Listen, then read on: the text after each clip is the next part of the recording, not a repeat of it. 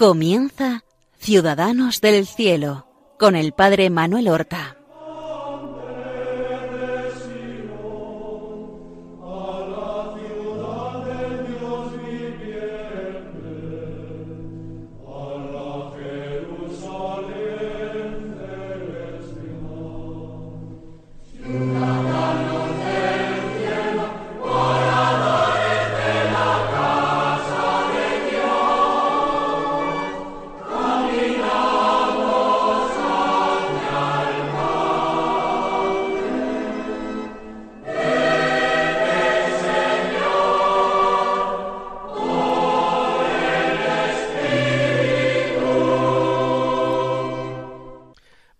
Buenos días, queridos amigos.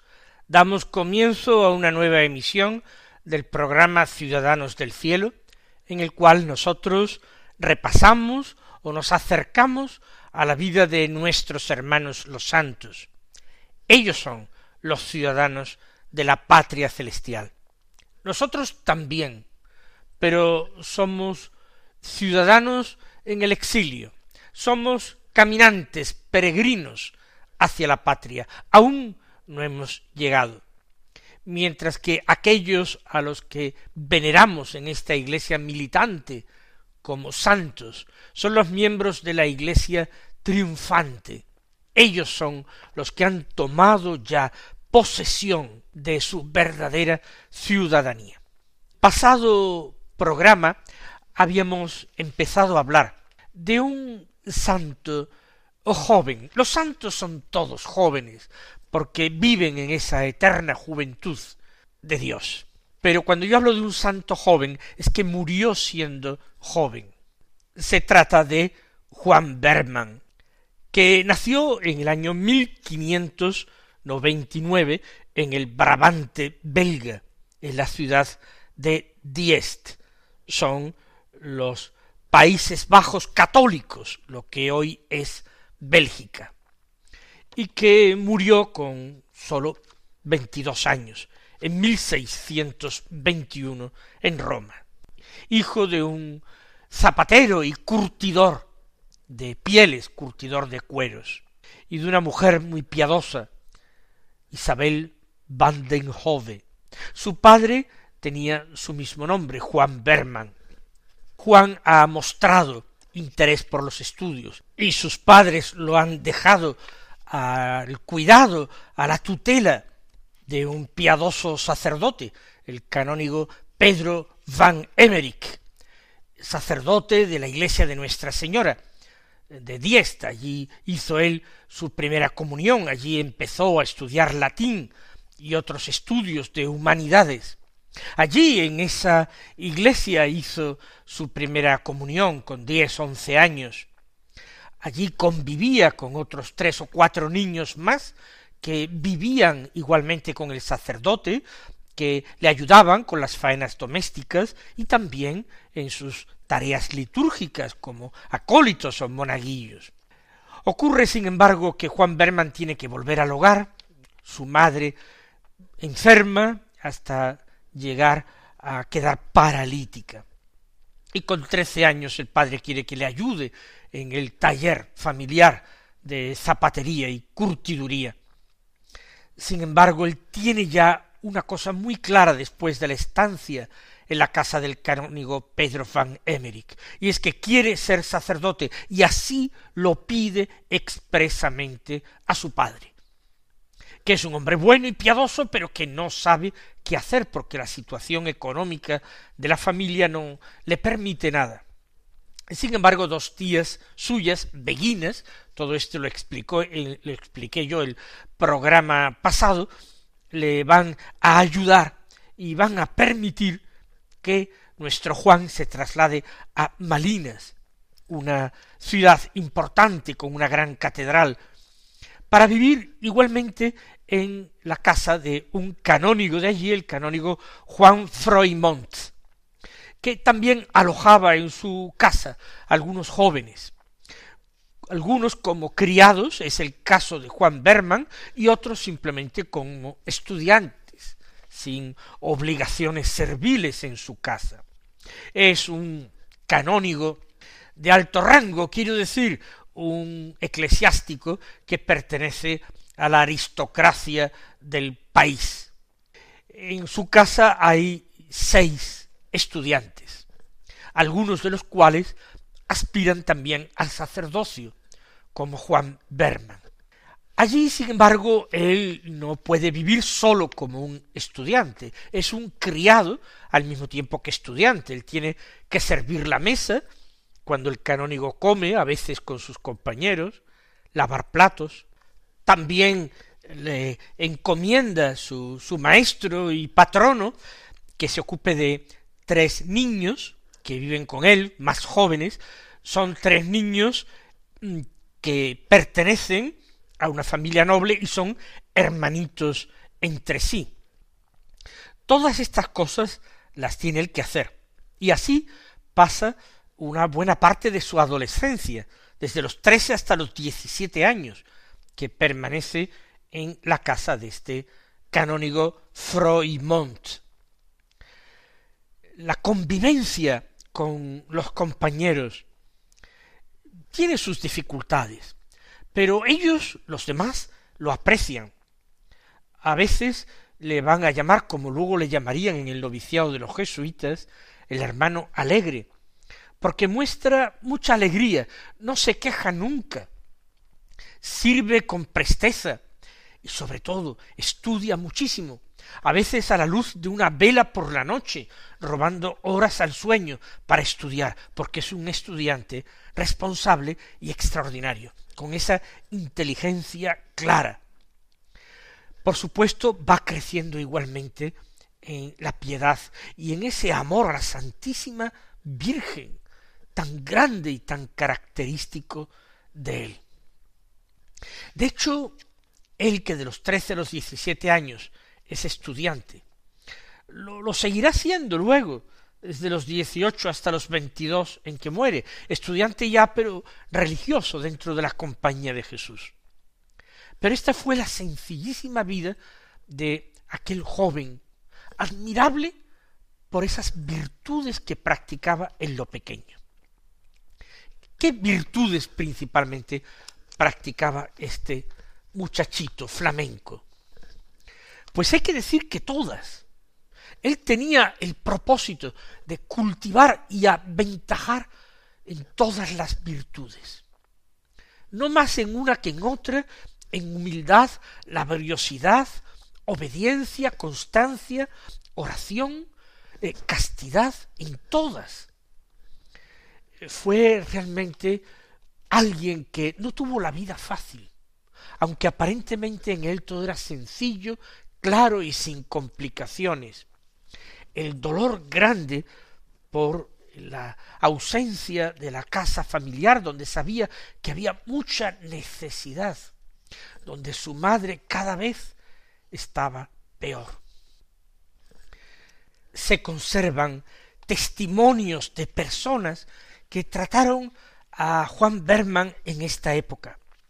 Por ejemplo, uno de los jóvenes que vivía con él y con el que él compartía la habitación. Tenía tres años más que él. Cuando llegó Juan Berman, que tenía trece años, el otro tenía dieciséis. Se llamaba Francisco Boels. Y también Francisco Boels se haría más tarde jesuita.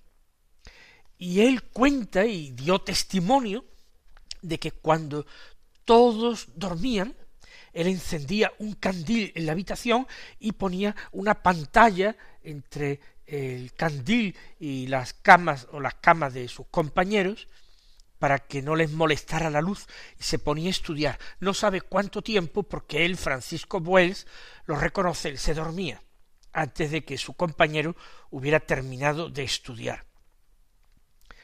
No solamente esto, él destaca muy pronto en los estudios. Y así como algunos lo aprecian por su alegría, su sencillez, otros lo envidian y aprovechan ocasiones para punzarle.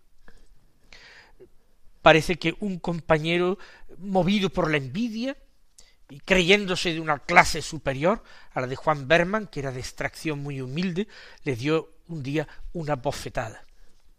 Y de esto jamás se enteró eh, el canónigo Freumont, porque él no se lo dijo a nadie, ni respondió, ni lo comentó a nadie, lo cual resultó muy edificante tanto para el agresor como para otros que se enteraron del hecho. Este joven que sabía retener sus impulsos, que quería vivir la mansedumbre y la humildad de Cristo, costara lo que costara. El último de los años que pasó en la casa del canónigo Freumont, habían abierto los jesuitas un colegio en Malinas. Lo abrieron concretamente en el año 1615. Estaba recién abierto el colegio nuevo. Hubo dificultades entre los estudiantes de, la escuela superior que había en Malinas y estos recién llegados, el colegio de los jesuitas. Hubo hasta peleas entre los estudiantes de un colegio y otro a pedradas. Los alumnos de Freumont, desde que abrieron el colegio de los jesuitas, iban allí para hacer el año de retórica. Era eh, el último de los estudios secundarios. Se seguía todavía en parte esa antigua división medieval de los estudios, el estudio de la gramática, de la dialéctica, de la retórica, que constituían el trivium medieval. En el colegio de los jesuitas, Juan Berman, que quería ser sacerdote, encuentra y discierne completamente su verdadera vocación, que es ser sacerdote jesuita. Destaca extraordinariamente en los estudios.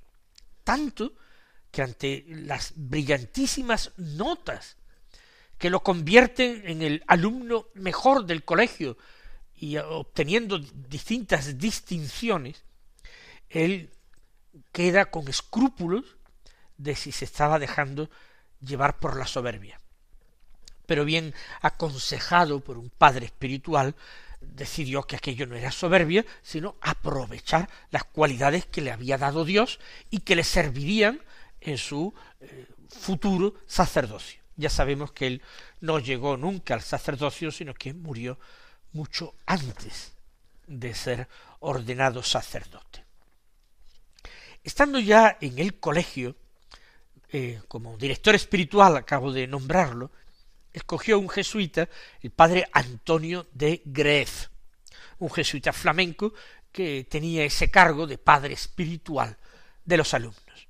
Sin embargo, fue un profesor del colegio quien fue con el que él tuvo más confianza y amistad, el padre Adriano Coels, y que cuando llegó era todavía maestrillo. Maestrillo, dentro de los jesuitas, es alguien que todavía está en los estudios, que todavía no se ha ordenado sacerdote, pero que prueba sus habilidades en la pastoral, yendo por algún o algunos años a algún colegio, alguna obra, para ejercitarse ya. El padre Adriano Coels no era todavía sacerdote cuando conoció a Bergman, por eso no podría ser su padre espiritual pero a él se le había confiado la dirección de la congregación mariana.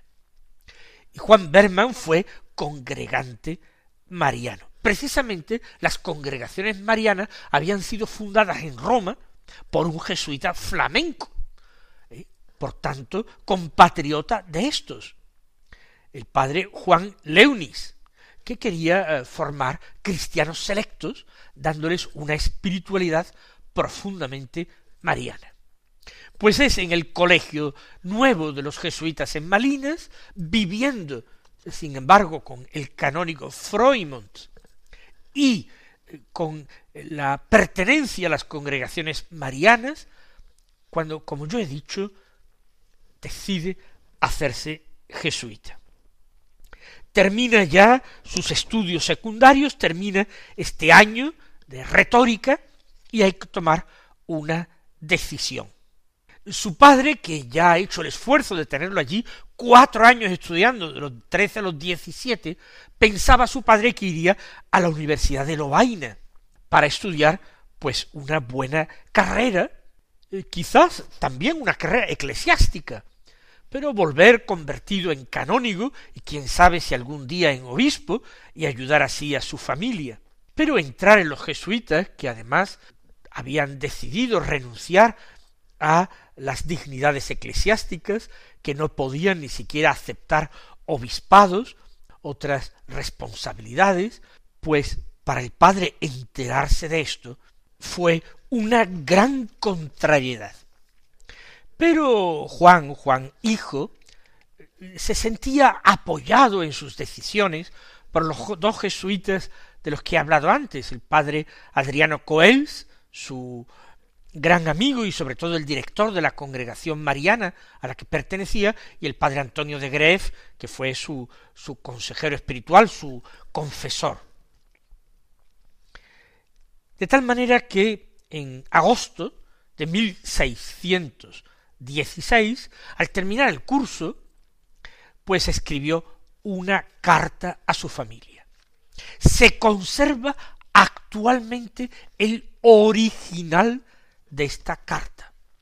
Y superando, por supuesto, pues lo, propio del lenguaje de la época, y estamos, por supuesto, en una traducción del original neerlandés, vamos a leerla.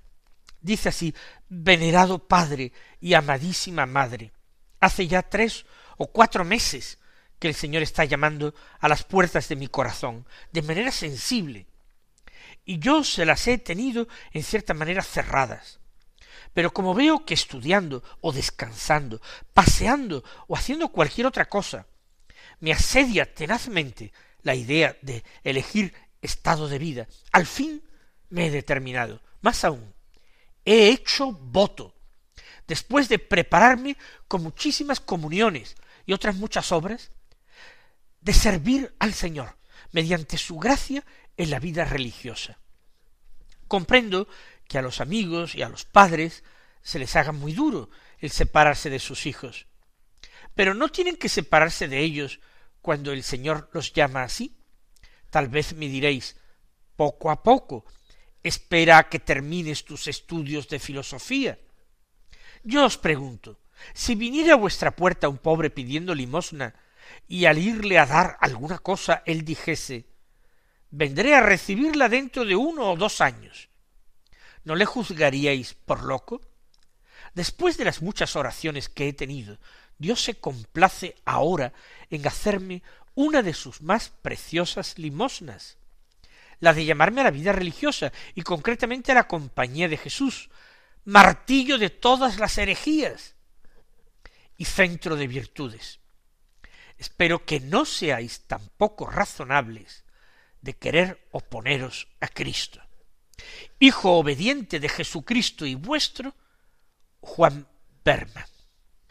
Él quiere entrar en la compañía y viene a decir que lo ha decidido en los últimos tres o cuatro meses, por supuesto, en ese curso que ha hecho en el colegio de los jesuitas en Malinas. Y le atrae la compañía de Jesús, a la que llama martillo de todas las herejías, entonces la compañía era realmente un instrumento en la Iglesia para combatir las herejías de su tiempo, particularmente el luteranismo que había desgarrado la patria de Juan Berman de Flandes. Y también llama a la compañía mm, centro de virtudes. Eso era lo que él quería hacer, progresar en todas las virtudes. ¿Cómo reaccionó su padre? Pues inmediatamente su padre viajó a Malinas para ver a su hijo y tratar de convencerle de que no lo hiciera, o que al menos fuera primero a Lovaina y empezar a estudiar filosofía, cosa que si no tendría que hacer también en la compañía, no era tiempo perdido, pero que no se precipitara. Pero su hijo se mantuvo tenaz en la decisión que había tomado. El padre de Juan echó la culpa a los jesuitas, a Greff y a Coels, pero ellos le dijeron que no habían influido en su hijo, que era una idea que había tenido su hijo por sí mismo. Le pidió finalmente al padre, el padre le pidió dos años de plazo para que madurara bien la idea. Pero Juan no quiso ni siquiera esperar dos años. Hubo otras dos cartas que se cruzaron entre él y sus padres, entre Malina y Diest, y al final pues el padre transigió. No eh, con gusto, no con gozo, pero transigió. De esta manera, en este año 1616, en el mes de septiembre, esta correspondencia había sido en agosto, como lo he dicho, concretamente el 24 de septiembre, con 17 años y medio, ingresó en el noviciado de los jesuitas, que estaba allí en Malinas, junto al colegio donde había estudiado. Pero el canónigo Freument, donde él había vivido, en su casa había vivido cuatro años, con los compañeros, con los jóvenes que vivían con él, todos, el canónigo y todos aquellos jóvenes que vivían con él, lo acompañaron al noviciado hasta la puerta. Y tres de ellos llegaron a hacerse jesuitas. Yo he hablado de Francisco Boels, que fue compañero suyo de habitación en la casa del canónigo Freumont. Lo que no he dicho es que este buen muchacho, Francisco Boels, compañero de habitación de nuestro Juan Berman, no era católico, era luterano. Quizás sin muchas convicciones, pero sus padres eran luteranos, o se habían convertido en luteranos, y el hijo ya había sido luterano desde que nació. El canónigo Freumont no hacía problemas, como ya dije, él era un hombre aristocrático y admitía a jóvenes de buenas familias para educarse con él, como ven, no principalmente en la religión, y otros muchachos más humildes que pudieran estudiar también, pero que hicieran de criados de, los demás. Cuando se marchó al noviciado Juan Berman, y Boels y el canónigo y todos los demás lo acompañaron a la puerta, él marchó a la universidad a estudiar. Pero dos años de estudios en la universidad, él abjuró del luteranismo, se hizo católico e ingresó en el mismo noviciado que Juan Berman. Juan Berman estaba ya terminando el noviciado, que dura dos años, y él ingresó cuando el otro ya estaba terminando el noviciado. Eso dio mucho que hablar, la conversión tan fulminante, tan grande. El ejemplo de Juan Berman había sido determinante. El próximo día continuaremos narrando esta nueva etapa que se abre en la vida de Juan Berman. Hasta entonces, recibid la bendición del Señor.